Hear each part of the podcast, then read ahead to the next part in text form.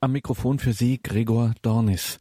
Uns beschäftigt heute in dieser Sendung, wie gestern Abend ja bereits in der Radioakademie, das Thema Leiden, Verstehen. Unser Leben als Christen, als Getaufte ist ja von der Liebe und nicht von einem unbekannten Schicksal gelenkt. Und trotzdem und erst recht ist es schwer, Leiden und, wie man das früher im Deutschen auch sagte, Widerfahrnisse im Leben zu verstehen, das einzuordnen und anzunehmen. Und das ist eine Erfahrung, die bereits im Alten Testament aufscheint. Gestern Abend haben wir es gehört, das berühmte Hiob-Buch, aber auch in dem weniger bekannten Buch Tobit findet sich zu diesem Thema so einiges. Wie kann ich, wie kannst du ganz konkret in der Erfahrung des Leidens die Liebe Gottes gleichzeitig erfahren, daran festhalten, nicht an Gott zu verzweifeln, nicht am Leben zu verzweifeln, Gott unterwegs zu entdecken und die Abenteuer des Lebens mit einem neuen Geist. Ein wichtiges geistliches Thema und dazu hielt der Legionär Christi, die Legionäre Christi sind eine Ordensgemeinschaft, dazu hielt der Legionär Christi, Pater Francisco Sunderland aus Mexiko, einen Einkehrtag im Noviziat der Legionäre Christi im oberbayerischen Neuötting. Als gern hören Sie heute also einen Mitschnitt von diesem Einkehrtag, das Buch Tobit, wie Gott uns innerlich heilen will. Pater Francisco Sunderland. Wir werden heute über das Buch Tobit ein bisschen reden. Dieser Vortrag über das Buch Tobit habe ich ähm, ja schon seit lange vorbereitet. Es ist so in vier Teilen geteilt, so wir werden so zwei und zwei nehmen.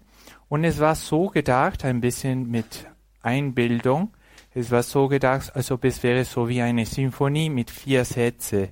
Und der erste Satz ist ein bisschen mehr, mehr bewegt. Es heißt Allegro con brio. Und diese Allegro con, con brio, ist, Sie werden es sehen, ist so wie der erste Satz von dieser berühmten fünften Symphonie von Beethoven. Sie werden das gleich erfahren, warum. Weil äh, die Frage im, im Buch Tobit, äh, einer der Fragen vom Buch Tobit ist Leiden und Schmerz. Leiden und Schmerz haben stets eine wichtige Rolle in den Religionen gespielt, in alle Religionen. So ist es immer so ein zentrales Thema. Einige von, von ihnen, von diesen Religionen, kreisen völlig um diese Gegebenheiten, die sie als das schlimmste Übel überhaupt betrachten. Denken Sie auch, also für, für Sie, also Leiden und Schmerz ist das das Schlimmste in meinem Leben oder das ist, was ich vermeiden will, unbedingt, ist es etwas zu vermeiden, auch auf philosophische oder künstlerische Ebene werden beide Leiden und Schmerz nur als Qual für die Menschen bezeichnet oder dargestellt. Zum Beispiel von Ludwig van Beethoven im ersten Satz. Diese Schicksal, die über uns kommt, durch diesen Leiden, durch diesen Schmerz. Und auch für uns Christen sind diese Begriffe wichtig, Leiden und Schmerz. Aber die sind wichtig, weil sie von der Liebe Gottes, die in dieser Welt erschienen ist, untrennbar sind. Tatsächlich ist unser Herr Jesus Christus einen Weg des Leidens und des Schmerzens gefolgt, um uns Menschen von unseren Sünden zu erretten. Ja, die Sünde. Wir Christen verstehen Leiden als eine Folge der Sünde, die in Urzeiten von Adam und Eva begangen wurde. Gott wollte weder Leiden noch Schmerz für die Menschen und will es noch heute nicht. Und das ist wirklich ein sehr wichtiger Punkt von diesem Einkehrtag. Gott wollte weder Leiden noch Schmerz für niemand und will es heute nicht. Es war und ist der Missbrauch der uns von Gott gegebene Freiheit, der Leiden und Schmerz verursacht und sie in unsere Welt gebracht hat. Für uns aber ist Schmerz nicht das schlimmste Übel. So, wenn, wenn wir hören diese Aussage, vor allem Gesundheit. Also ich wiederhole, für uns ist Schmerz nicht das schlimmste Übel. Was wir Christen eigentlich dramatisch empfinden, ist die Trennung von Gott. Von dieser Trennung sind Leiden und Schmerz bloß Folgen der Versuch, Leiden zu blockieren oder ohne weitere Anstrengungen nur den Schmerz zu lindern, kann auf der Dauer unmöglich erfolgreich sein. Um ein Problem endgültig zu lösen, muss man vor allem seine tiefste Ursache finden und diese angehen. Verstehen Sie mich nicht so äh, äh, schlecht. Also ich sage nicht, dass man nicht Medikamente nehmen muss, wenn man Kopfschmerzen hat. Oder ich sage nicht, dass man soll versuchen, gesund zu bleiben und auch die Probleme zu lösen, wenn es Probleme gibt, die Schmerz verursachen. Äh, das Tiefste, das hier zu verstehen ist, ist, dass der Schmerz, der Ursache der Schmerz, der endgültige Ursache der Schmerz ist die Sünde. Und da ist, wo die meisten Anstrengungen uns, von uns gehen sollten. Gott Vater wusste das wohl und deswegen hat er seinen Sohn in die Welt gesandt, um die Beziehung der Liebe neu zu stiften, um sie zu befestigen und weiterzuentwickeln. Diese Beziehung der Liebe heißt Gnade. Nur in einem Kontext von Liebe und Gnade kann man verstehen, was Leiden und Schmerz wirklich bedeuten und in ihnen sogar einen Sinn finden. Was in sich sinnlos war, hat im Kreuz Jesu Christi einen Sinn gefunden. Und jetzt, was hat das mit dem Buch Tobit zu tun? Also die Suche nach einem Sinn des Leidens ist stets in der Geschichte des Volkes Gottes gegenwärtig. Sie ist immer da. Also Israel ist wirklich auf der Suche, warum sollen wir äh, diese Last von den Ägypten tragen, warum gibt es nicht Essen, äh, warum gibt es Trockenheit, also warum gibt es kein Wasser und so weiter und so fort. Und auch diese Loskommen von Sünde ist Exodus und so weiter und so fort. Es ist unmöglich, diese Suche nach einem Sinn des Leidens von der Bibel zu trennen. Es ist immer da. Es ist ein immerwährendes Thema. Das spiegelt sich zum Beispiel im Daniel 3, wo es steht, in aller Welt sind wir heute wegen unserer Sünden erniedrigt. Wir haben in dieser Zeit weder Vorsteher noch Propheten und keiner, der uns anführt weder Brandopfer noch Schlachtopfer, weder Speiseopfer noch Räucherwerk, noch einen Ort, um dir die Erstlingsgaben darzubringen und um Erbarmen zu finden bei dir. Das Volk Israel hat eine harte Lektion lernen müssen. Als es seinem Gott untreu wurde, musste es in der Verbannung ziehen. Diese Stelle der Bibel ist eine Stelle aus der Verbannung, aus E-, Exil. Und im Exil gibt es aber noch Menschen unter dem Volk, die aufrichtig dem Weg des Herrn folgen wollen. Und hier ist, wo Tobit kommt. Also es gibt Menschen, die mitten in diesem Leiden, mitten in diesem Exil, Exil bedeutet für uns so übersetzt Leiden, Exil bedeutet eine Situation, die nicht einfach zu verstehen ist. Und diese Menschen sagen hier aus dem Mund von Daniel, du aber nehmt uns an, wir kommen mit zerknirschten Herzen und demütigem Sinn wie Brandopfer von Widern und Stieren, wie tausenden fetter Lämmer, so gelte heute unser Opfer vor dir und verschaffe uns bei dir Sühne. Denn wer dir vertraut, wird nicht beschämt. Wir folgen dir jetzt von ganzem Herzen, fürchten dich und suchen dein Angesicht. In diesen letzten Versen wird einen Geist, eine innere Haltung beschrieben, die trotz der Situation des Exils und unter sehr schwierigen Umständen Gott die Treue zu halten sucht.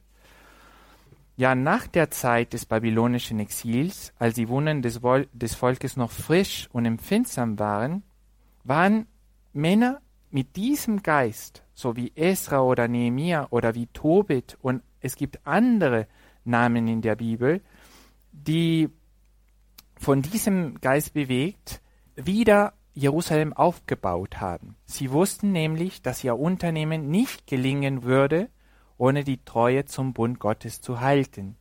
Sie hatten festgestellt, dass im Vergleich zur gelebten Treue gegenüber Gott das Aufbauen von Städten und Tempels an sich, so herrlich es auch immer scheinen möge, nichts ist.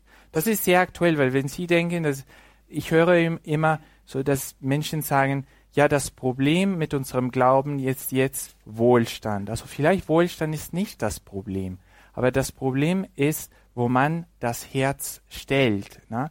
Und wenn wir versuchen, etwas aufzubauen, nur mit Geld oder nur mit Dingen, die nicht wirklich zum Grund gehen, dann die, diese Wiederaufbauen wird nicht lange dauern. Also nur Gott kann Städte aufbauen. Das ist den Sinn, was, was hier beschrieben ist. Es nutzt nicht, wenn wir schöne Tempeln, schöne Altare bauen oder das oder das machen, wenn Gott das nicht macht. Und das, das ist sehr deutlich im Psalm 50, wo es steht, nicht wegen deiner Opfer rüge ich dich, deine Brandopfer sind mir immer vor Augen, doch nehme ich von dir Stiere nicht an, noch Böcke aus deinen Hürden, denn mir gehört alles Getier des Waldes, das Wild auf den Bergen zu Tausenden. Ich kenne alle Vögel des Himmels.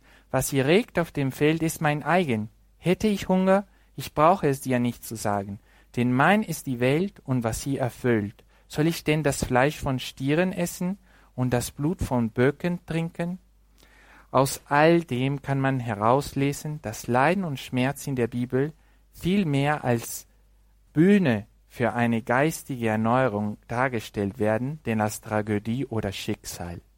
So sehen Sie, dieser erste Satz, das ist Schluss mit dem ersten Satz. Dieser erste Satz, die, die hat vielleicht, die klingt so wie ta ta ta tan. Also es, es war nicht Schicksal, sondern es ist eine Bühne zum geistige Erneuerung.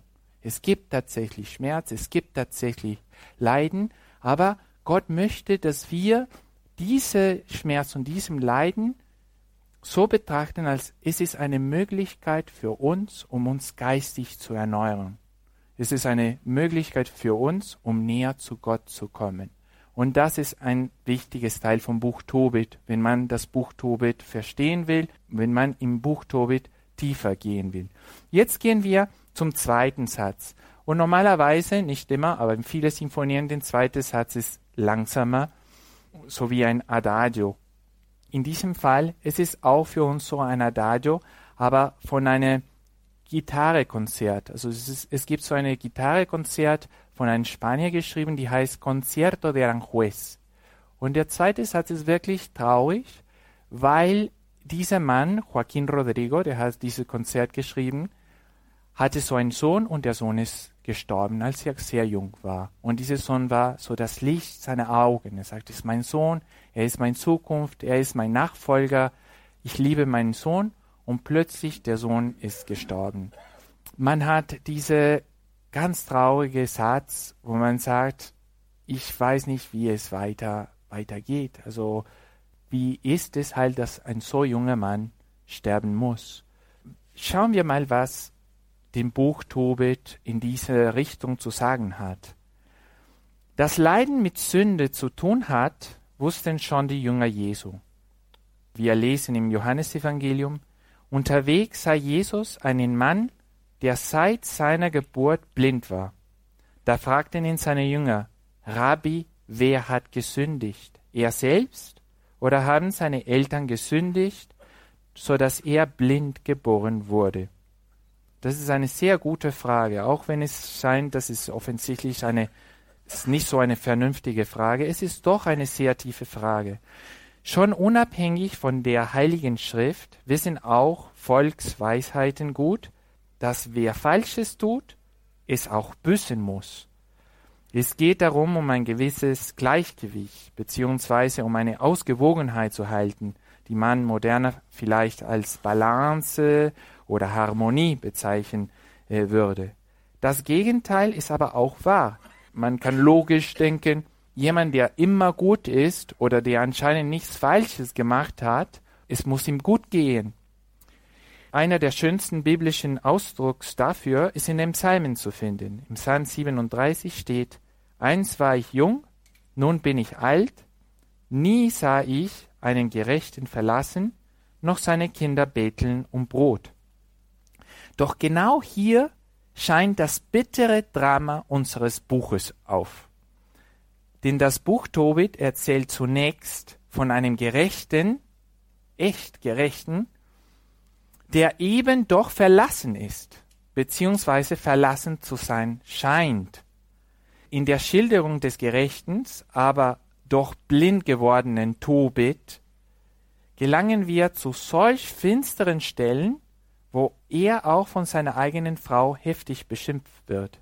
Ich lese aus dem Buch Tobit, da sagt die Frau, wo ist denn der Lohn für deine Barmherzigkeit und Gerechtigkeit? Jeder weiß, was sie dir eingebracht haben. Ja, etwas ähnliches lesen wir auch im Buch Hiob, ne? wenn die Frau sagt, hältst du immer noch fest an deine Frömmigkeit, lästere Gott und stirb. So dass Tobit sich sogar den Tod wünscht. Wir lesen weiter im, im, im Kapitel 3, Lass mein Geist von mir scheiden. Lass mich sterben und zu Staub werden. Es ist besser für mich, tot zu sein, als zu leben. Denn ungerechte Vorwürfe musste ich anhören, und ich bin sehr betrübt. Lass mich jetzt aus meiner Not zur ewigen Ruhestadt gelangen. Und etwas ähnliches wird die, die Sarah, also die, eine, andere, eine andere Person von diesem Buch, sie wird sich auch den Tod wünschen. Traurig ist wirklich so dramatisch, nicht nur traurig, es ist dramatisch, dass jemand, der immer gut gemacht, immer Gutes gemacht hat, immer da für den anderen Menschen war, solche Aussagen aus seinem Mund kommen. Warum gibt's solche Dinge? Warum, warum muss das sein? Eine solche Niederlage muss für jemanden, der viel Gutes von seinem Tun erwartet hatte und nun keine Erklärung für sein Desaster findet, findet eine ungemein traurige Erfahrung sein. Und das ist genau was mit unserer äh, Komponist Joaquin Rodrigo geschah. Also warum musste das Kind sterben? Also ich verstehe das nicht. Und er drückt das aus durch diese traurige Satz. Der gottsuchende Mensch findet Hindernisse jedoch nicht nur in den Umständen, die durch andere Menschen oder die Welt um ihn herum verursacht werden, sondern auch in sich selbst. Viele von uns haben schon vielleicht diese Erfahrung gemacht, dass wir denken, ja, ich, ich erfahre viel Schlimmes, aber ich muss aufrichtig sein, ich bin nicht so ganz unschuldig. Und das ist, was mich am meisten Schmerz bringt, weil wenn ich wirklich nichts gemacht habe, aber manchmal ich bin, ich, ich habe auch Fehler gemacht und jetzt, ja, ich weiß, du strafst mich für meine Fehler, ne? Und das ist die, diese Versuchung, dass weil ich merke, dass ich selbst nicht vollkommen bin, alles, all, all das Schmerz oder Leiden, das ich erfahre, sage ich, das ist eine Gottesstrafe für mich, weil nicht nur andere Menschen tun Böses, sondern auch ich bin auch schwach und ich, und ich mache auch Dinge, die ich nicht tun sollte. Solche Erfahrung ist die Erfahrung auch von Sarah, Raguels Tochter in unserem Buch Tobit. Wahrscheinlich ermüdet von den Widerwärtigkeiten ihres Lebens, hatte Sarah ihre Mägde hart behandelt. Also sie hat die tatsächlich äh, hart behandelt. Nun wird sie von ihnen im gleichen Moment, in dem auch Tobit seine Schmacht erleidet, mit so grausamen Worten beschimpft, dass sie sich das Leben nehmen will. Lesen wir aus dem Buch Tobit wieder. Da sagen die Mägde von Sarah, Begreifst du denn nicht, dass du deine eigenen Männer erwürgst?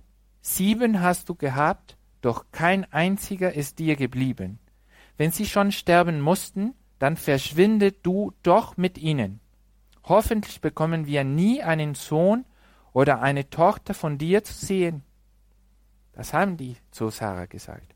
Als Sarah das hörte, wurde sie so traurig, dass sie sich erhängen wollte. Aber sie dachte, ich bin die einzige Tochter meines Vaters. Wenn ich das täte, wäre es eine große Schande für ihn, und ich wäre schuld daran, dass der alte Mann vor Kummer ins Grab sinkt. Ja, wir können hier die Darstellung einer zweifachen Dimension der Sünde erkennen. Die Menschen leiden nicht nur wegen der eigenen Sünden, sondern auch aufgrund einer Anhäufung der Sünde anderer, die schon seit Urzeiten wächst. Dass Menschen für die Schuld anderer bezahlen müssen, ist wiederum, unabhängig von den Aussagen der Bibel, auch dem allgemeinen Bewusstsein bekannt. Wir müssen auch für das bezahlen, was andere Menschen gemacht haben. Das ist auch die Geschichte von der Korruption. Also es gibt Korruption, es gibt nicht Geld, um die Straßen zu renovieren und wir alle müssen durch diese Straßen mit Löcher fahren. So ist ein ganz deutliches Beispiel, besonders im Land, wo ich herkomme, aus Mexiko, es gibt so viele Straßen mit Löchern. Man, man sagte, ja, das sind auch die Sünden von anderen Menschen, aber wir alle müssen dafür bezahlen.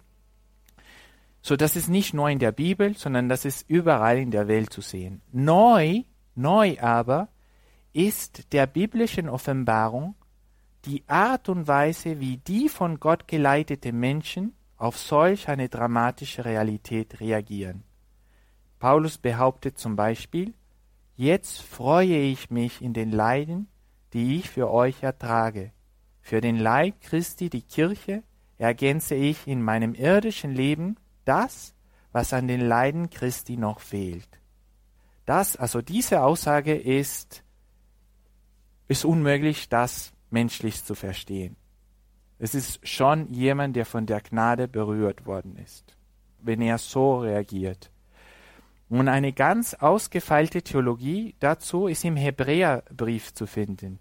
Und jetzt der Autor von der Hebräerbrief, er meint nicht die Märtyrer, die, die Märtyrer, die wir kennen, sondern er, er meint die Personen im Alten Testament. Und hören Sie zu, was der Autor vom Hebräerbrief sagt. Einige nahmen die Freilassung nicht an und ließen sich foltern, um eine bessere Auferstehung zu erlangen. Andere haben Spott und Schläge erduldet, ja sogar Ketten und Kerker. Gesteinigt wurden sie, verbrannt, zersägt, mit dem Schwert umgebracht. Sie zogen in Schafspelzen und Ziegenfällen umher, Notleiden, bedrängt, misshandelt. Sie, deren die Welt nicht wert war, irrten umher in Wüsten und Gebirgen, in den Höhlen und Schluchten des Landes. Doch sie alle, die aufgrund des Glaubens von Gott besonders anerkannt wurden, haben das Verheißene nicht erlangt. Das sind im Alten Testament.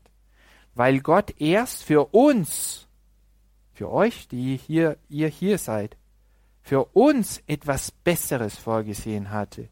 Denn sie sollte nicht ohne uns vollendet werden. Das ist wunderbar, diese Aussage. Das ist so theologisch tief.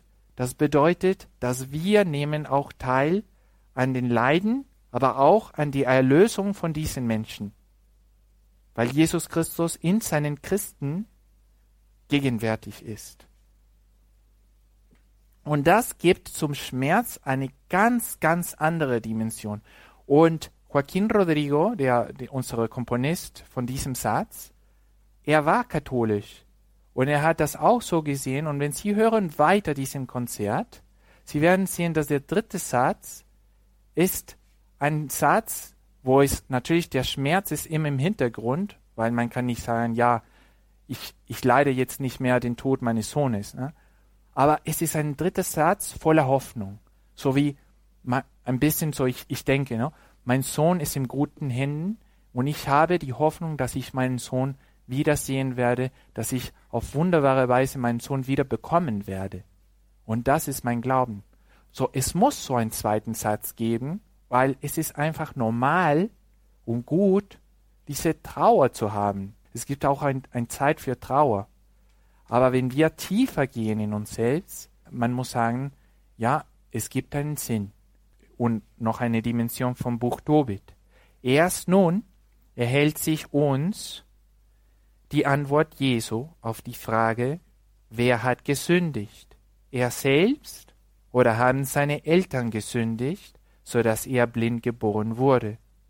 Und die Antwort lautet, weder er noch seine Eltern haben gesündigt, sondern das Wirken Gottes soll an ihm offenbart werden.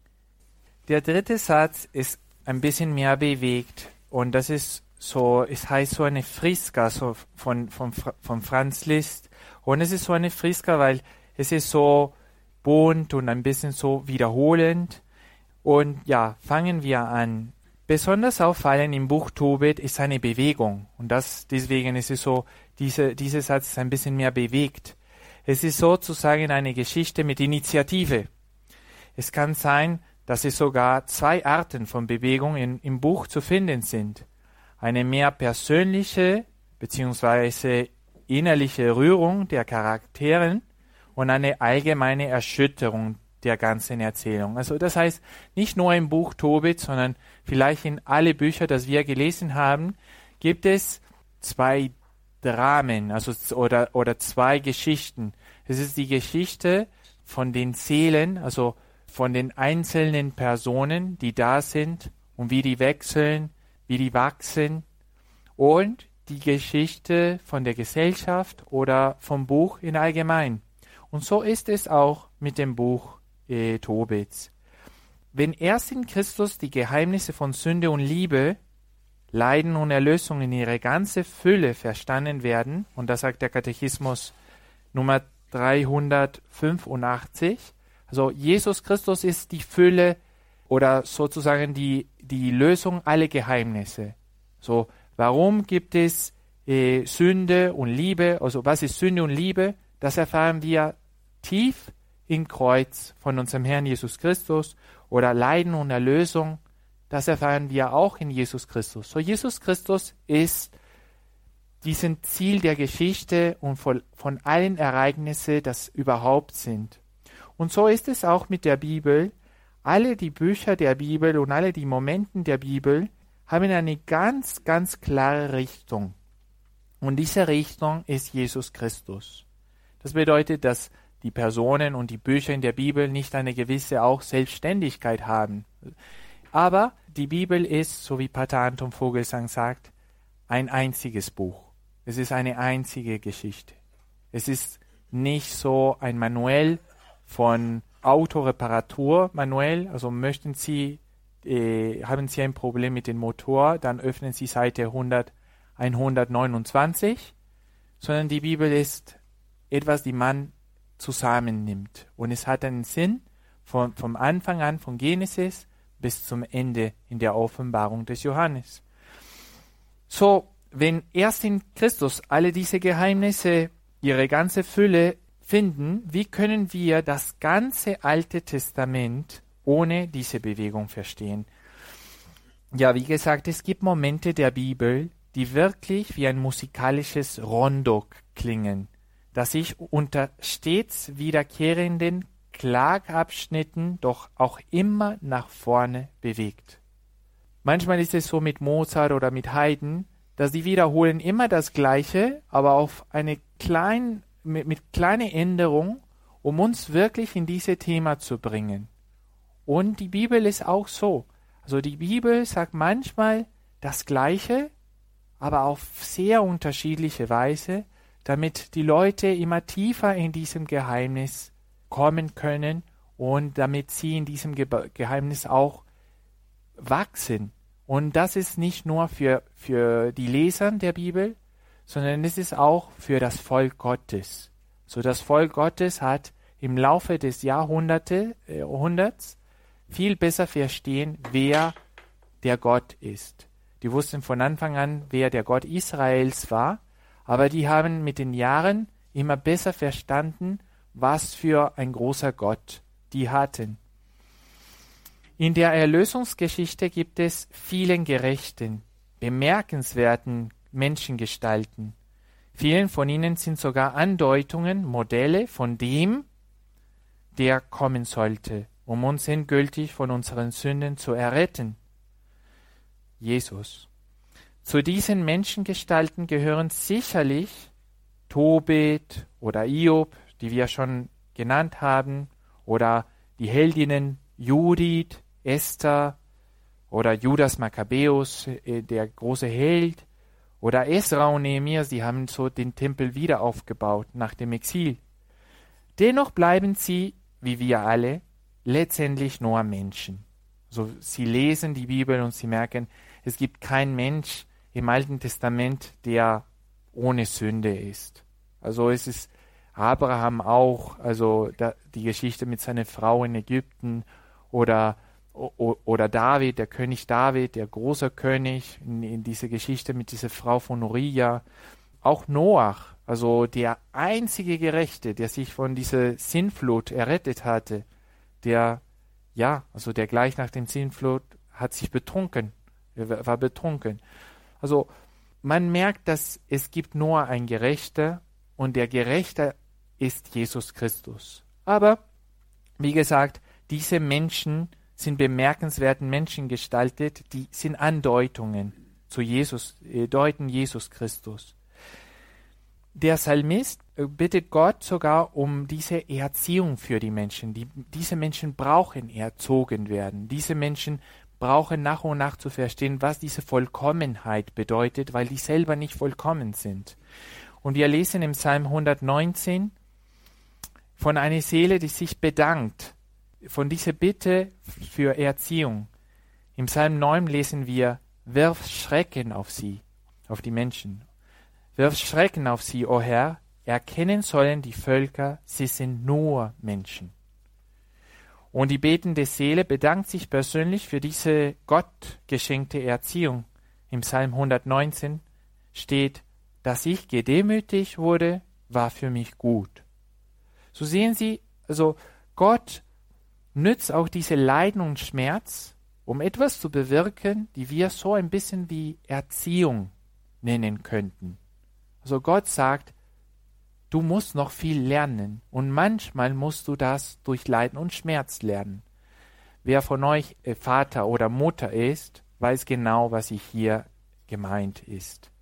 Weil die wissen auch, dass die eigenen Kinder, unabhängig von wie viel wir die lieben, wir wollen das Leben für unsere Kinder geben, aber manchmal wir müssen so zugeben, ja, es ist gut, dass er ein bisschen ein, ein bisschen leidet, dass das Leben ihm, ein, äh, dass er etwas vom, vom Leben lernt, damit er so äh, innerlich wächst, damit er wirklich so einen besseren Menschen wird. So das ist auch nicht neu. Bewegung, also diese Bewegung der Geschichte, könnte deshalb im Buch Tobit auch mit Erziehung übersetzt werden.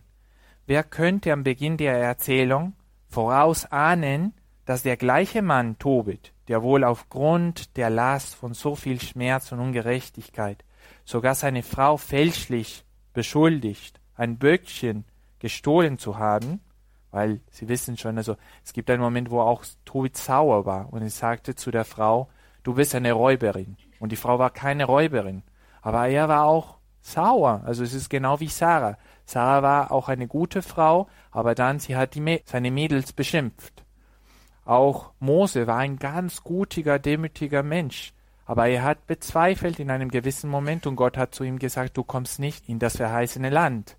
Also es gibt Momente der äh, Schwachheit. Aber wer hätte sagen können, dass dieser Mann, der auch so am Anfang so schwach war, hat fast am Ende des Buches, im Kapitel 13, so was Schönes gesagt.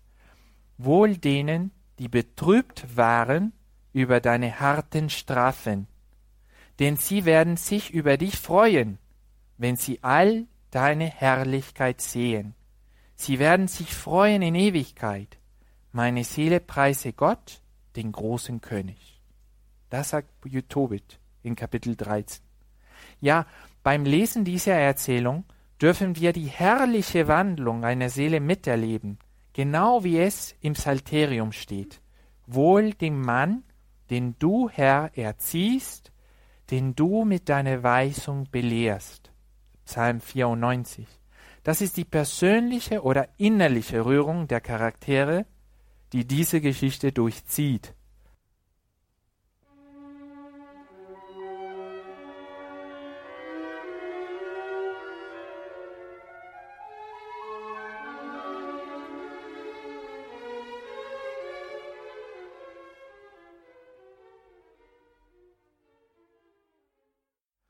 Noch eine allgemeine Erschütterung. Wir haben von diesen zwei Erschütterungen gesprochen, der, der persönliche und die allgemeine. Noch eine allgemeine Erschütterung in, in der äußeren Handlung der Geschichte ereignet sich, als Tobit entscheidet, dass Tobias, der Sohn, sich auf den Weg zur Stadt Rages machen muss. Nun wird das Buch zum Teil Abenteuer, Mission und Pilgerreise. Es wird Abenteuer, weil es wird zu einem geradezu märchenhaften Abenteuer mit Rittern, Zauberern, Drachen, Prinzessinnen, sogar Königen und Königinnen. Wenn Sie das im, im Buch Tobit suchen, Sie werden das auch finden. Es ist auch märchenhaft, das Buch Tobit. Es ist schön zu lesen, es ist spannend zu lesen. Es ist eine Mission wie in besten Spionagefilmen, wo unter vielen Gefahren kostbare Dinge aus entfernten Ländern zu erlangen sind. Das gibt's auch. Es gibt so auch sogar einen Kampf gegen einen Dämon, also so wie, so wie Heilige Georg kämpft gegen einen Drache. Ne? Das gibt's auch in unserem Buch. Märchen und Filmen reicher Noten und Tönen und jetzt wie die Friska F-Sharp Minor äh, von den zweiten ungarischen Rhapsodie von Liszt. Deswegen unser jetziger Satz heißt, heißt Fris Friska von den ungarischen Rhapsodie von Liszt. Abenteuer und Mission sind aber als Bewegungsgründe nicht stark genug. Also wir wir, wir brauchen etwas mehr als Abenteuer und Filmen, Spionagefilmen und Märchen. Um diese Reise zu unternehmen,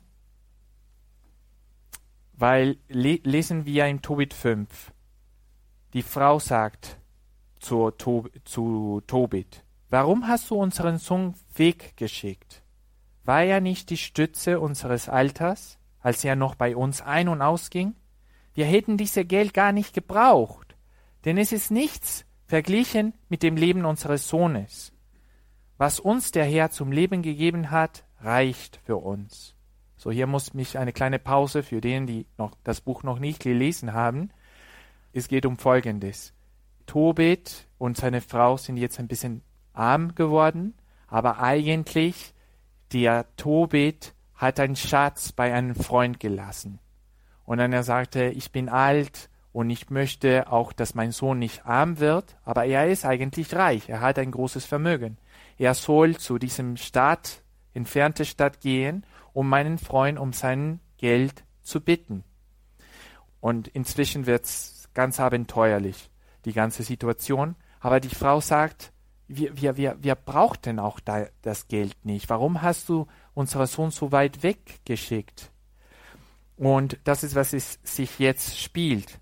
Tobits Frau klagt, dass sie nicht versteht, warum der Sohn weggeschickt werden muss. Sie vermutet, dass es bei dem ganzen Unternehmen allein um Geld geht und belehrt ihren Mann über den nur relativen Wert des Geldes.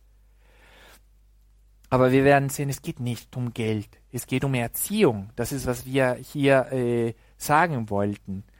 Aber wir haben schon auf eine dritte Dimension dieser Reise gesprochen. Und diese dritte Dimension ist eigentlich, was es sich doch lohnt. Es lohnt sich, diese Unternehmen zu machen, nicht weil es so Abenteuer ist, nicht weil es Mission ist, so wie es Spionagefilmen ist, sondern es lohnt sich, diese Reise zu machen, weil es ist auch eine Pilgerreise.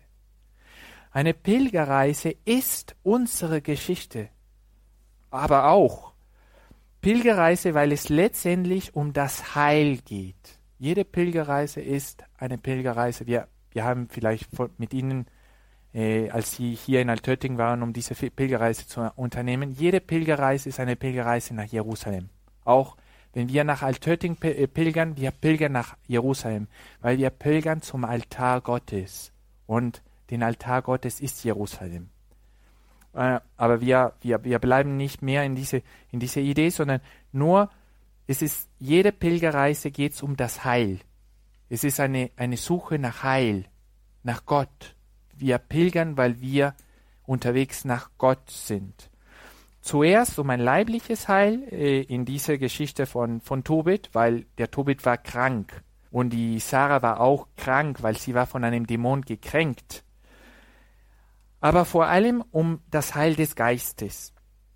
Nach der Heiligen Schrift ist die Reise eben eine direkte Antwort auf die Notgebete von Sarah und Tobit. Und so beruhigt Tobit seine Frau, indem er bekräftigt, dass er das Leben des Sohnes gut zu schätzen weiß. Es geht kurz gefasst um ein Unternehmen des Heils. Und er sagt, er wird sicherlich gesund heimkehren.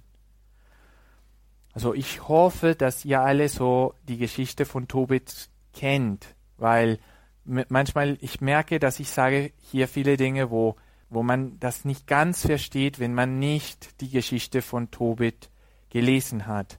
zum Beispiel, äh, Sie wissen, dass die, die, die Sarah war schon siebenmal verheiratet und die, und die sieben Männer sind gestorben, weil es gab einen Dämon, die, die Sarah liebte und er, und, sie, und er hat die Männer umgebracht, noch bevor sie zusammen mit Sarah waren. Und, und deswegen, das gibt's auch so eine, eine gewisse Spannung der Geschichte, weil der Tobias geht, ohne es zu wissen, auch um Sarah zu retten. Äh, wer das Buch liest, weiß, dass der Tobit war auch mit einer Blindheit äh, geschlagen, weil er etwas Gutes gemacht hat, ist er eingeschlafen beim Stadtmauer und dann die Vögeln, durch diesen Kott der Vögeln ist es in seinen Augen gekommen und dann er ist blind geworden. Und dann, wir werden sehen, dass auch diese Reise, die anscheinend nur um Geld zu holen war, wird auch eine Medizin holen, die Tobit wieder das Licht der Augen bringen wird.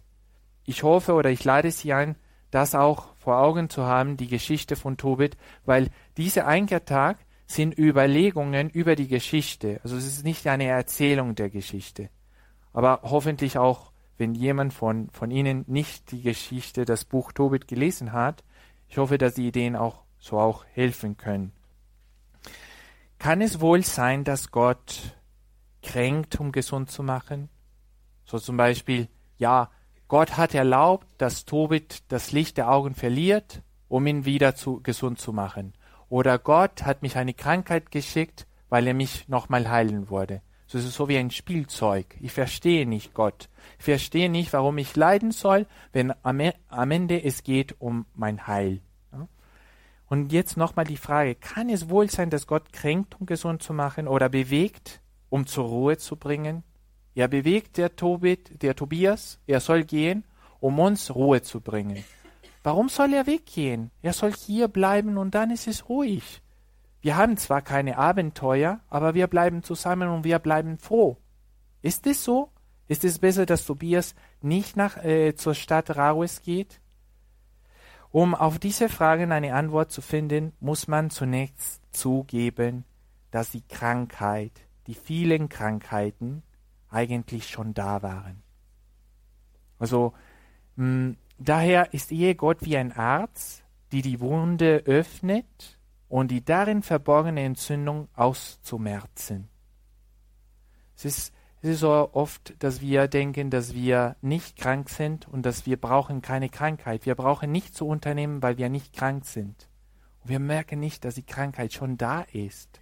Und Gott öffnet die Wunde und sagte, ah, es gibt so Entzündung da. Er sagte, warum hast du das zu mir gemacht? Gott hat nur die Wunde geöffnet aber die Entzündung war schon da. Und bei uns Menschen, niemand kann sagen, dass er keine Entzündung hat, weil wir können bis zum Erbsünde gehen von Adam und Eva. So was Gott wirkt, was anscheinend zu uns nicht passt, was wir nicht verstehen können, warum soll ich leiden, warum gibt es Schmerzen, ist es eigentlich im Sinn Gottes eine Heilung, weil Gott, Jesus Christus, ist heilt. Das ist, was er im ganzen Evangelium tut. Er heilt Wunden. Er macht nicht Wunden. Er sagt, er hat kein Schwert getragen, der Jesus. Er hat niemand so Leiden gefügt. Er hat einfach nur Schmerzen geheilt. Und deswegen, warum schickt er zu mir Schmerzen?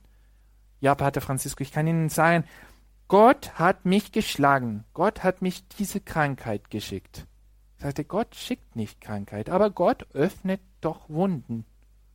Aber um die zu heilen, weil die schon entzündet waren. Das ist, was Gott tut. Und wer das versteht, kann wirklich auch sehr viel Sinn im Schmerz zu seiner persönlichen Beziehung mit Gott geben.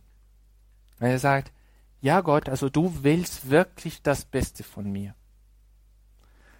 Wir müssen wirklich immer verteidigen, dass Gott gut ist wenn wir das fangen an zu bezweifeln, ja, ich lese die Bibel und ich, ich bezweifle, dass Gott eigentlich gut ist. Da haben wir schlecht angefangen. Also da, da werden wir die Bibel überhaupt nicht verstehen. Weil erst wenn wir diese klare Sichten haben, also das ist eine Geschichte der Liebe. Und Gott hätte uns schon, seit lange aufgeben können. Er braucht auch uns nicht. Aber er will, er will das tun und dies ist ein dickes Buch, wo wir immer gescheitert haben als Menschen und wo Gott nie aufgegeben hat und wird bis zum letzten Moment nicht aufgeben. Und die Leute, die bis zum Ziel kommen, also die Heiligen, die Märtyrer und so weiter, die kommen zum Ziel, weil Jesus Christus liebt in ihnen. Das heißt, ohne Gott, wir schaffen es äh, überhaupt nicht. So wie gesagt, was aber wird eine Entzündung, wenn der Arzt nicht zeitig das Notwendige dagegen unternimmt? Deswegen sind bei uns Christen Worte wie Bewegung und Aktion so bedeutsame Begriffe. Und deswegen die Kirche ist so apostolisch gerichtet, pastoral gerichtet. Tun wir was, tun wir was für die Armen, besuchen wir die Kranken, besuchen wir die Leute, die im Gefängnis sind, trocknen wir die Tränen von den Augen, tun wir etwas für die Kinder, Schulen, also wie viele Gründer von Ordensgemeinschaften haben Schulen ge gegründet für arme Kinder. Erziehen wir die Kinder, machen wir etwas für die Eheleute, so ähm, Initiativen für die Eheleute, dass die Ehen stark werden. Machen wir etwas für das Leben, das wirklich kämpfen wir für das Leben und, und sagen wir das zu der Welt, dass das Leben ist, ist von Anfang bis zum Ende zu verteidigen. Solchen Geist ist so ein katholischen Geist, aber es ist ein katholischen Geist, weil es ist diesen Geist der Bewegung dieser Geist, der sagt, wir müssen das berühren, weil es gibt so viel Entzündung da und wir wollen das auch heilen. Wir können nur nicht nur so eine Salbung darüber so reiben. Er sagte, ah, tut's weh, ah, ich heule ein bisschen Creme. Ich kenne so eine sehr gute Creme, auch von Hildegard von Bingen. Und da wird alles gut sein. Ne? Aber innerlich, diese Krebs, diese Entzündung, geht weiter und weiter und sagte, nein, nein, nein, nein. Wichtig ist, dass er sich wohlfühlt. Nein, wichtig ist ihm zu heilen. Und das ist, was Gott tut. So, das war der dritte Satz. Und jetzt kommen wir zum Finale. Und ein Finale heißt Adagio Allegro Moderato. Und diese Adagio Allegro Moderato kommt von der ähm, vierte Satz auch. Ja, der vierte Satz von der fünften Symphonie von Anton Bruckner. Also Anton Bruckner ist, und diese Symphonie ist wunderbar. Also diese Symphonie ist äh, vielleicht, ähm, ähm, das ist so eine Theorie, äh, das ist vielleicht eine Symphonie, die wirklich um die, um das Bund von Gott geht. Und wie unmöglich es ist, den Menschen zu Gott zu kommen eigentlich unmöglich ohne die Hilfe von Jesus Christus. Und den vierten Satz, nach einer Auslegung, es geht um die Messe. Es geht um das Opfer von Jesus Christus. Es geht um diese Liebe, die sagt, ja, mit mir geht es. Ja? Und so deswegen haben wir diesen Satz auch für unseren letzten Satz äh, genommen. Das Hauptthema im Buch Tobit ist die Treue zu Gott. Ja, Gott mit ganzem Herzen zu lieben Höre Israel, Jahwe unser Gott, der Herr unser Gott, der Herr ist einzig. Darum sollst du den Herrn, deinen Gott, lieben mit ganzem Herzen, mit ganzer Seele und mit ganzer Kraft. Das ist Deuteronomium 6. Die kostbaren Dinge, nämlich die zehn Talente Silber, diese zehn Talente Silber ist, was Tobias abholen soll. So diese zehn Talente ist sein Vermögen. Die zehn Talente Silber, die in der Stadt Rages abgeholt werden müssen, sind nur ein Vorwand, um die wahre Erbschaft des Tobias anzudeuten. Und zwar Gott selbst. Gott selbst ist die Erbschaft. Diese Erbschaft soll Tobias aber erst entdecken und zu schätzen lernen. Und das war die, die wahre Erbschaft von Tobias. Auch Tobit wusste das. Weil wenn Sie lesen das Buch Tobit, Sie werden sehen, wie viele gute Ratschläge hat der Tobit zu seinem Sohn gegeben. Er hat immer so gesprochen über die Tradition Israels, die Geschichte Israels, die Wichtigkeit, treu zu Gott zu bleiben, den Nächsten zu lieben. Also wirklich, er war ein ganz frommer Mensch in diesem Sinne. Es ist wirklich, er, er liebte Gott mit ganzem Herzen und, und er hat versucht, das zu seinem Kind zu geben.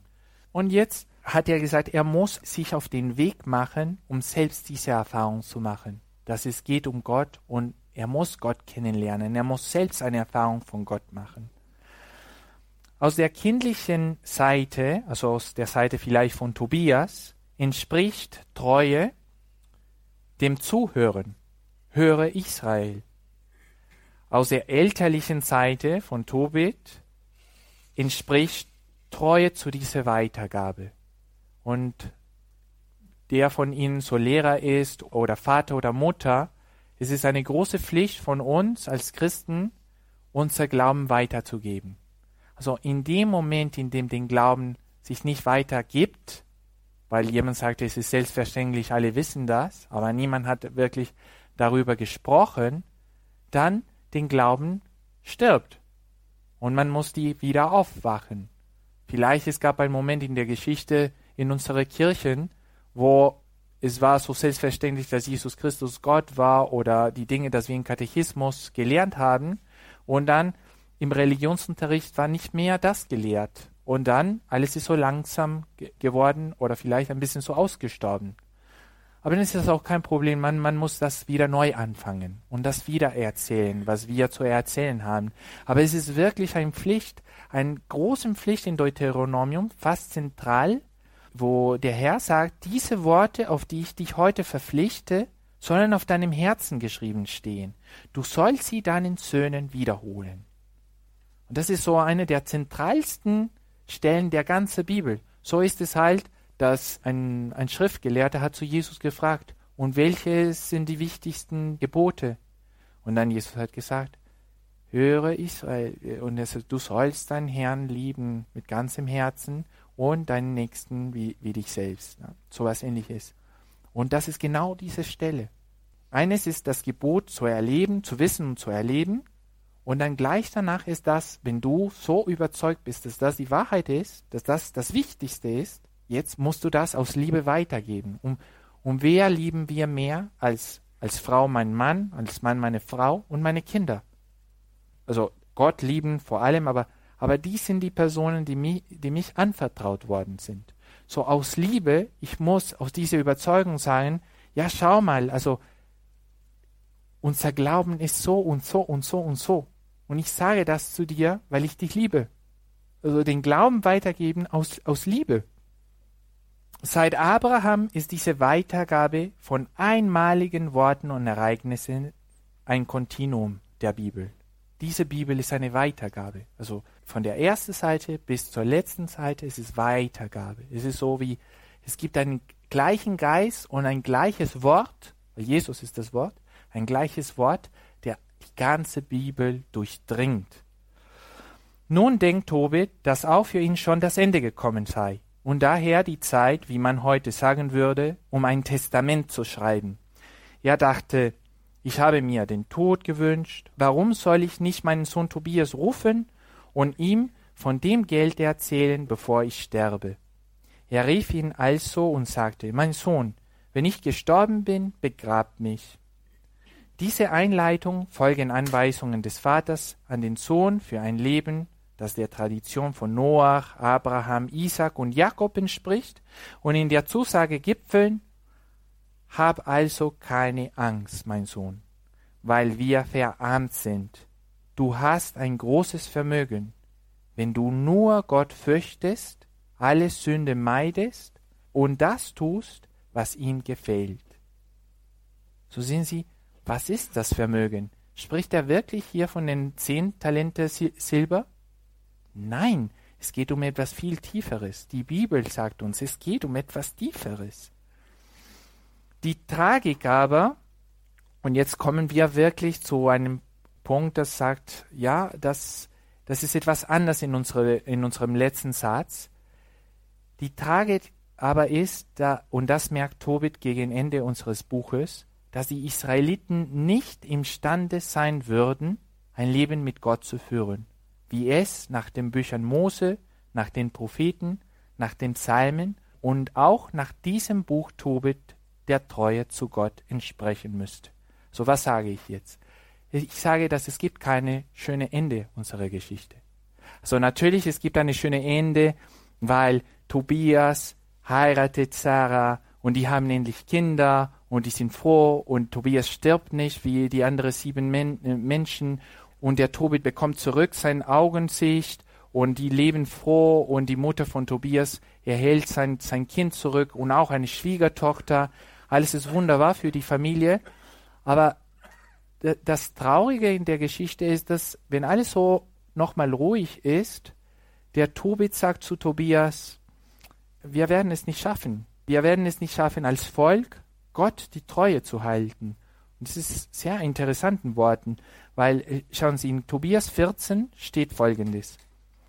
Zieht mit deinen Kindern nach Medien, mein Sohn, denn ich bin überzeugt, dass der Prophet Jona recht hatte, als er sagte, dass Ninive ganz zerstört werden wird.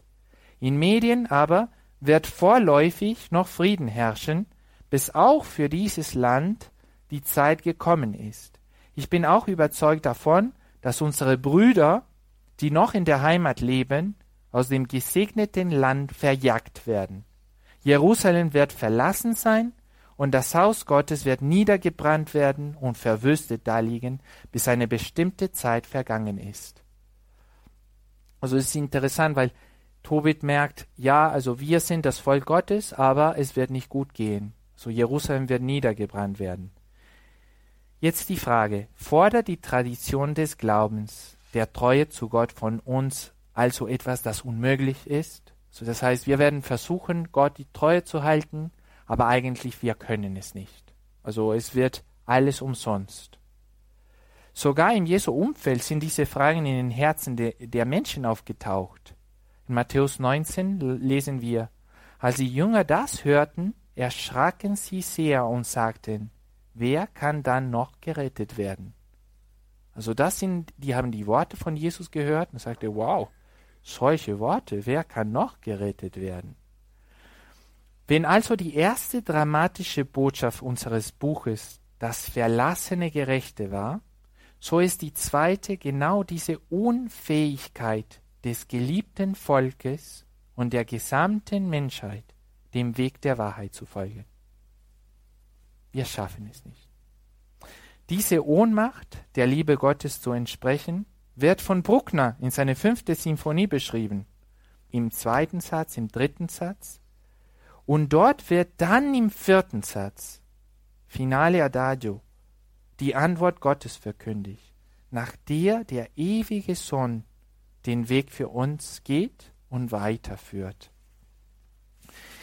Die bestimmte Zeit, weil ich lese wieder, weil, es, weil äh, Tobi sagt am Ende, das Haus Gottes wird niedergebrannt werden und verwüstet daliegen, bis eine bestimmte Zeit vergangen ist. Die bestimmte Zeit der letzten Ermahnungen Tobits ist nicht nur die Zeit von Esra und Nehemia, wenn ja natürlich nach dem Exil den Tempel wieder aufgebaut worden ist. Wir Christen sind fest überzeugt, dass sie letztendlich die Zeit bezeichnet, die der Evangelist Lukas so umschreibt. Im sechsten Monat wurde der Engel Gabriel von Gott in eine Stadt in Galiläa namens Nazareth zu einer Jungfrau gesandt. Das ist die Zeit. Das ist die Fülle der Zeiten. Das ist die Zeit, wo alles seine Lösung findet. Und das ist die Zeit, der nicht erzwungen worden war. Also das heißt, Gott musste das nicht machen. Gott musste uns nicht so viel Liebe zeigen. Und, und, und trotzdem, im sechsten Monat wurde der Engel Gabriel von Gott in eine Stadt in Galiläa na namens Nazareth zu einer Jungfrau gesandt. Warum? Weil Gott ist treu. Nur deswegen, nicht weil wir das verdient haben. Warum? Weil Gott ist treu. Diese ist auch eine von der Treue und von der Weitergabe gezeichnete Zeit. Jesus auch lehrt uns, den Glauben weiterzugeben. Er selbst tut das. Und wir lesen in Matthäus 5, als Jesus die viele Menschen sah, stieg er auf einen Berg. Er setzte sich und seine Jünger traten zu ihm. Dann begann er zu reden und lehrte sie. Auch hier wird der Gerechter, nämlich Jesus, weiterhin wie Tobit, Sarah, Job und andere verfolgt. Jedoch dieses Mal wird er Gott seinen Vater nennen. Und er ging ein Stück weiter, warf sich zu Boden und betete.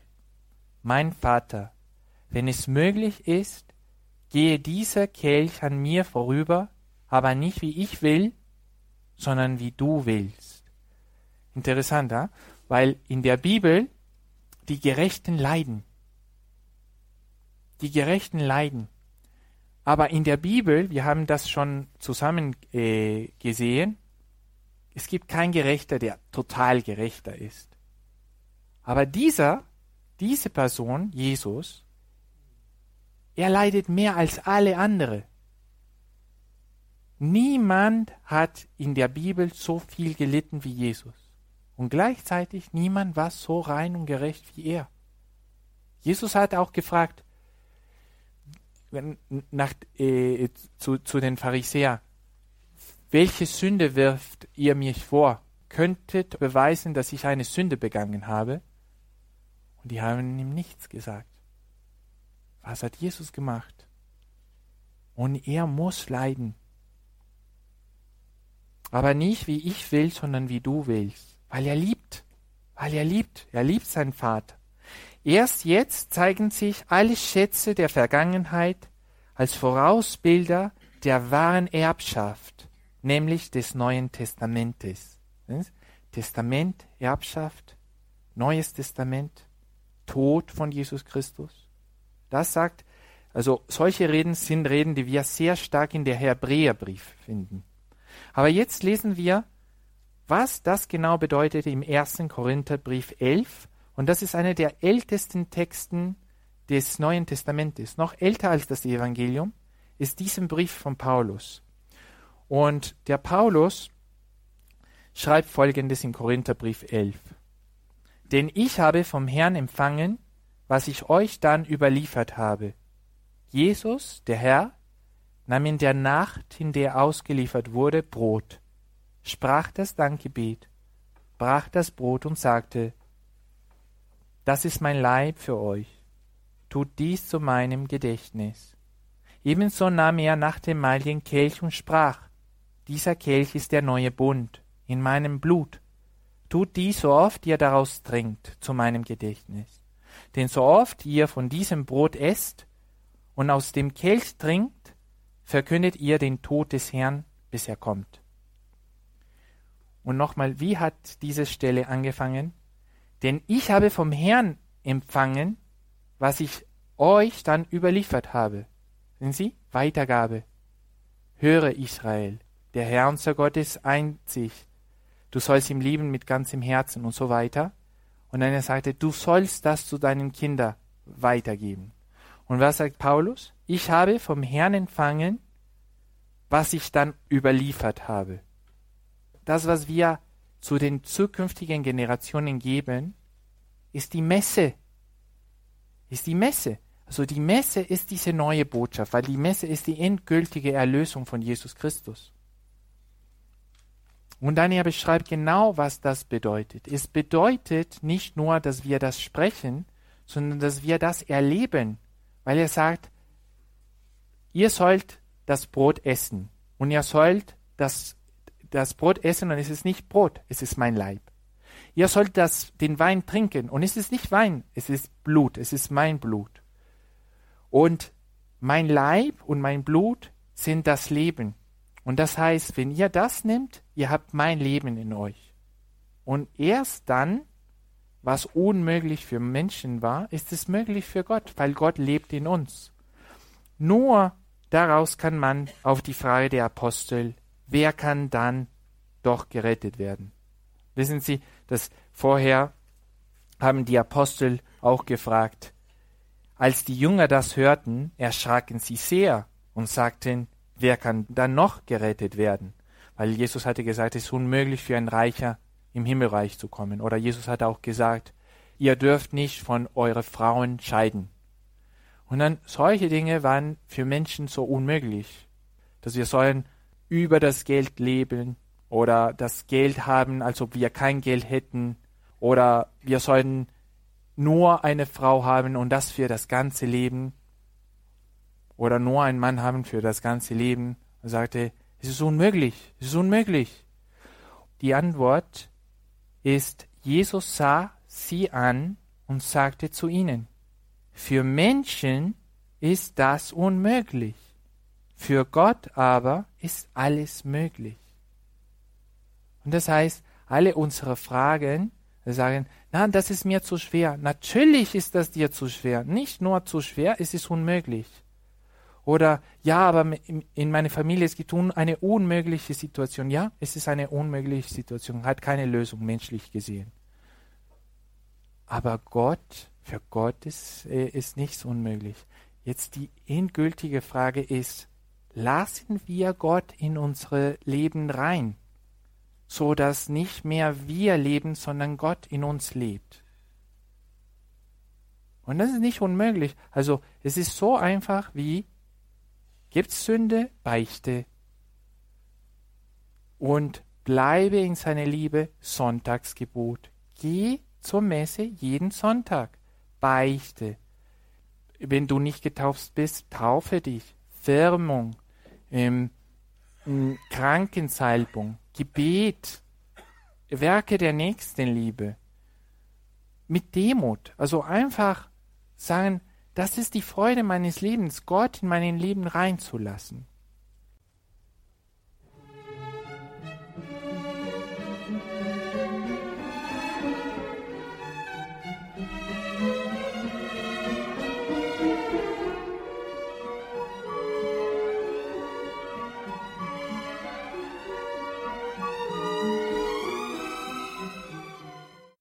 Das war Pater Francisco Sunderland in der heutigen Credo-Sendung hier bei Radio Horeb und Radio Maria.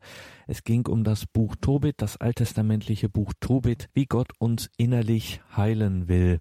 Das war die Frage, der Pater Francisco Sunderland in diesem geistlichen Vortrag nachging. Diesen Vortrag haben wir natürlich auf CD beziehungsweise auch in unserer Mediathek auf horeb.org. horeb.org. Wir dürfen ja immer wieder zu Gast sein im oberbayerischen Neuötting-Alzgern bei der Ordensgemeinschaft der Apostolischen Gemeinschaft der Legionäre Christi. Das dazugehörige Laienapostolat, das Regnum Christi veranstaltet ja diese Einkehr- und Fortbildungstage. Die stehen allen Menschen offen, die da mal einen Tag der geistlichen Rast, durchaus auch mal der theologischen Fortbildung in einer guten geistlichen Atmosphäre möchten. Schauen Sie auf unsere Homepage horeb.org in den Details zu dieser Sendung im Tagesprogramm.